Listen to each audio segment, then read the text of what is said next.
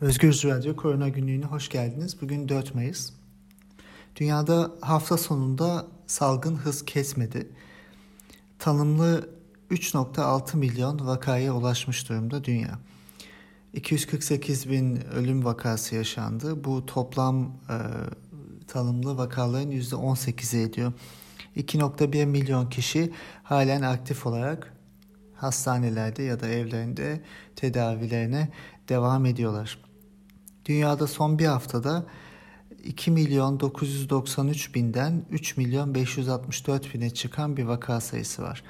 Yani 571 bin kişi yeni vakalar olarak tanımlandı. Bu tüm vakaların %16'sı ediyor. 38 binde yeni ölüm yaşandı son bir hafta içinde dünyada tanımlanan. Bu da %15.3 tüm ölümlerin %15.3'ü. Yani 20 haftadır devam eden bu salgın ve pandemiye yol açan enfeksiyon son bir haftada gittikçe hız kazanarak devam ediyor. Yani dünyada salgın azalmıyor, dünyanın başka bölgelerine yayılıyor. Amerika Birleşik Devletleri 1.2 milyon vakayla dünyada birinci sırada. 70 bine yakın e, ölüm vakası var e, Amerika Birleşik Devletleri'nde. E, her gün yaklaşık 30 bin yeni vaka tanımlanıyor Amerika Birleşik Devletleri'nde ve e, dünyada salgının şu anda e, en hızlı ilerlediği ve en geniş mecrada yayıldığı yer olarak karşımızda duruyor. İspanya, İtalya ve Fransa e, önceye baktığımızda vaka sayılarında bir azalmaya sahipler. Fakat hala güvenli alana gelmiş değiller. Ölüm sayıları artıyor e, ve e, halen salgını kontrol altına almış ve bitirmiş durumda değiller. Dediğimiz gibi salgın dünyada farklı coğrafyalara yayılıyor. Ee, ilk ortaya çıktığı yerler özellikle seyahat merkezleri, uçuşların aktarmalarının olduğu yerler ve turist merkezleriydi. Örneğin Çin'de Şangay, Amerika Birleşik Devletleri'nde New York, e, Avrupa'da İtalya'da özellikle Milano, e, Frankfurt, Paris gibi yerler. E, fakat şu anda ikinci e, yayılma alanlarına devam ediyor gibi görünüyor enfeksiyon. Baktığımızda son bir haftada Rusya ve Brezilya yeni e, yükselen merkezler e, olarak gözümüze çarpıyor. Rusya'da son bir haftada 48 bin yeni vaka tanımlandı. Bu toplam vakaların %35'i demek o bölgedeki. Brezilya'da ise yine son bir haftada 35 bin yeni vaka ortaya çıktı. Bu da %34'ü demek. Yani bu e, bilgilerden şunu kesin olarak söyleyebiliyoruz. Salgın farklı coğrafyalar, farklı zamanlarda sirayet ediyor ve dünya üzerinde yayılmaya devam ediyor. Salgın dinamikleriyle ilgili de e, birçok e, uzmanın belirttiği durumu tekrar burada belirtelim. İkinci dalga, üçüncü dalga e, büyük ihtimalle gelecek. Çünkü bu enfeksiyon hastalıklarının doğasıyla ilgili bir şey. Şu anda dünyada bazı bölgelerde Avrupa'da biraz daha azalma eğilimine girmiş olsa da e, dünyada ikinci dalganın geleceği konusunda bir şüphe yok bilim insanlarında. Baktığımızda buna örnekler de ortaya çıkıyor. Japonya'nın e, Hokkaido kentinde bu e, bir ada ve e, burada salgın başlamıştı fakat kontrol altına alınmıştı önceden. Fakat e, karantina uygulamalarının ve sokağa çıkma uygulamalarının gevşetilmesi ve e, insanların iletişiminin artması nedeniyle salgının arttığı e, ortaya e, çıkıyor ve böyle bu şekilde haberler geliyor. Dolayısıyla salgının nüksetme ihtimali her coğrafyada var Buna göre dikkat etmek gerekiyor. Çin'de de ikincil vakalar, ikinci e, yayılma e, dinamikleri gerçekleşiyor. E, örneğin Çin'in Harbin kenti 25 Nisan'da karantinaya alınmıştı tekrardan ve bu bölgede bir e, salgın artışı e, gerçekleşiyor. 10 milyon kişilik e, bu kuzey doğusundaki Çin'in kuzey doğusundaki kent salgının artışıyla mücadele ediyor. Reuters'in haberine göre bölge yetkilisi testleri erken yapmadıkları için kendilerini suçladığını söylemiş. Yani vakaları erken bulup e, yayılımı önleyemedikleri için bir eksiklik e, hissettiklerini e, ortaya koymuş. İkinci dalgaların ve farklı bölgelerde farklı yayılım dinamiklerinin gerçekleşebilme ihtimali var. Ve bu nedenle tedbir e, elden bırakılmaması gereken e, şart bir önlem. Avrupa'ya baktığımızda Almanya'da açıklamalar e, vardı. E, Merkel'in bir açıklaması sosyal mesafe uygulamalarının gevşememesi gerektiği yoksa her şeyin yeniden başlayacağıydı. E, bununla ilgili Robert Koch Enstitüsü de e, hafta içinde e, bir basın açıklaması yaptı. Robert Koch Enstitüsü'nün başkanı Lothar Wieler. Buna göre bu açıklamanın önemli noktaları vardı hem Almanya için hem de dünyada salgınla mücadelede nasıl davranılması e, gerektiği yönünde. Salgın yavaşlama aşamasına girse bile nasıl davranılacağı oldukça önemli. E, Wieler şu açıklamalar yaptı. Almanya'da geçen hafta içinde test kapasitesi haftada 860 bine çıkarılmış ve 467 bin test yapılmış. E, bu sayıları mükerrer testlerde dahil 25 bin kişi pozitif çıkmış Geri kalan testler negatif yani %5.4'lük bir oranla pozitif çıkmış Almanya'da testler. Fakat Almanya'nın stratejisi hastaları semptom çıkmadan bulabilmek ve bu nedenle hasta sayısı azalsa bile daha çok test yapıp asemptomatik ya da presemptomatik yani hastalığı e, semptomsuz geçirecek ya da henüz semptomlar ortaya çıkmamış ama hasta olacak insanları bulabilmek. E, zaten en başından beri Almanya'nın başarısının buna e, bununla e, ortaya çıktığını söylüyorduk. E, Wieler Almanya'da epidemiolojik değer olan üreme katsayısını da 0.74 olarak belirtti. Yani salgın küçülme aşamasında gibi görünüyor. E, fakat önemli bir nokta vardı. Yani testlerin neden çok yüksek sayıda yapılması gerektiği ve devam etmesi bunun e, gerektiği üzerine. Test negatif kişiler gözlem altında tutulmalı Wheeler. Çünkü bu hastalanmayacakları anlamına gelmiyor testlerin negatif olması. Negatif test yanlış bir güvenlik algısı da yaratabilir. E, risk grupları semptom göstermeden de test edilmeli. Sadece vaka takibi değil risk gruplarının da e, test edilmesi gerek diyor. E, bu e, vaka takiplerinin etkili yapılması ve bunun yanında da e, yüksek sayıda test yapılması, yeni vakaların ortaya çıkması önemli. E, Robert Koch Enstitüsü her gün e, Almanca ve İngilizce raporlar yayınlıyor ve hastalık bilgilerini, bölge dağılımını, yoğun bakım sayılarını ve dökümünü, ölümlerin ve vakaların yaş dağılımını ve salgınla ilgili diğer e, epidemiolojik verileri bizlerle paylaşıyor. E, fakat yine de temkinli olmak gerekiyor ve Almanya'da bir sonraki aşamanın ne olacağı, insanların sokağa çıkmaya başlamalarıyla e, nasıl bir durum yaşanacağı belli değil.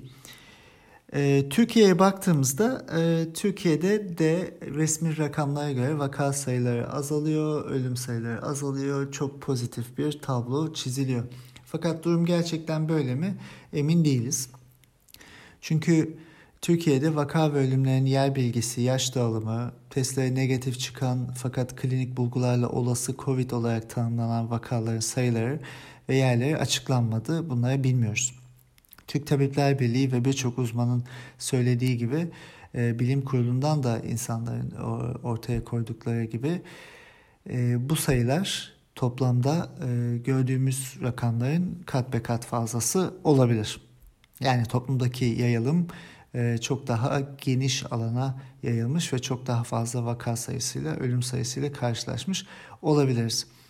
E, şu andaki e, azalan trendin ne anlama geldiğini de bilmiyoruz. Çünkü demin bahsettiğimiz gibi dünyanın birçok bölgesinde ikinci salgınlar devam ediyor ve bir yana hemen nüksetme şansı ve riski var bu salgının. Dolayısıyla Türkiye'de nasıl bir e, seyir izlenecek bunun e, çok fazla göremiyoruz şu anda. Aslında Türkiye'deki test sayılarına baktığımızda da gittikçe bir düşüş var. Yani uluslararası e, e, komisyonların ve bilim insanlarının söylediği daha fazla test yapılması gerekiyor e, kavramı Türkiye'de biraz tersine işliyor. Yani salgın azaldığında testler azalmamalı, aksine artmalı ve gerçekten arttıkça da e, yeni vakalar ortaya çıkmıyor mu? Ya da vaka sayıları e, 3 aşağı 5 yukarı aynı mı kalıyor? Bu görülmeli. E, Türkiye'de bu yapılmıyor. Baktığımızda son bir haftaya 27 Nisan'da 20.143, 28 Nisan'da 29.230, 29 Nisan'da 43.498, 30 Nisan'da 42.000, 1 Mayıs'ta 41.341, 2 Mayıs'ta 36.318, 3 Mayıs'ta 24.001 e, test yapılmış. E, yani topladığımızda 237 bine yakın test yapılmış son bir haftada. Bahsettiğimiz gibi Almanya'da geçen hafta 467 bin test yapılmış. Hastalık haftalık e, kapasite 860 bin. Türkiye'de e, bakanın belirttiği günlük 50 bin kapasitemiz var diyor. Yani toplam 350 bin haftalık kapasite var. Bu oldukça düşük. Dünyadaki test sayılarına baktığımızda 1 milyon kişideki 1 e, milyon kişiye oranlandığında yapılan test sayıları bunlar kişiyi belirtmiyor. Sadece bir gösterge olarak ortada.